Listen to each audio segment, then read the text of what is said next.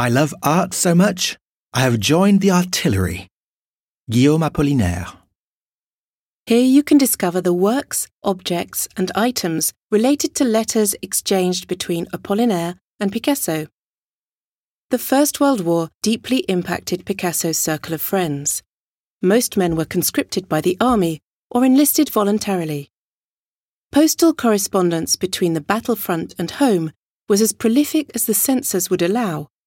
Letters shared the experience of the battlefield and provided information on the health of friends and family. Guillaume Apollinaire was of Polish nationality, so like Picasso, he was a foreigner. He had been Picasso's close friend since they met at the Bateau Lavoir in 1904.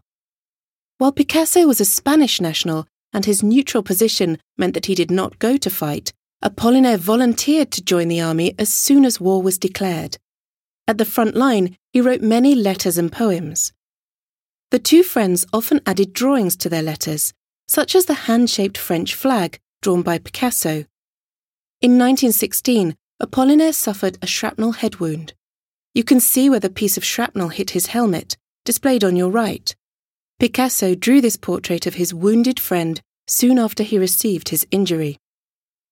While he was recovering, Apollinaire painted several watercolours, including a self portrait as a gunner that is also displayed here. The poet also referred to his injury in another watercolour entitled Self Portrait as a Decapitated Masked Rider. It seems to illustrate the final scene of the assassinated poet. The image on the cover of this book offers a variation on this theme. The two men always stayed in contact, even though their correspondence calmed in 1917. They asked each other to be the best man at their respective weddings in 1918 and Apollinaire even wrote a poem for Picasso's nuptials.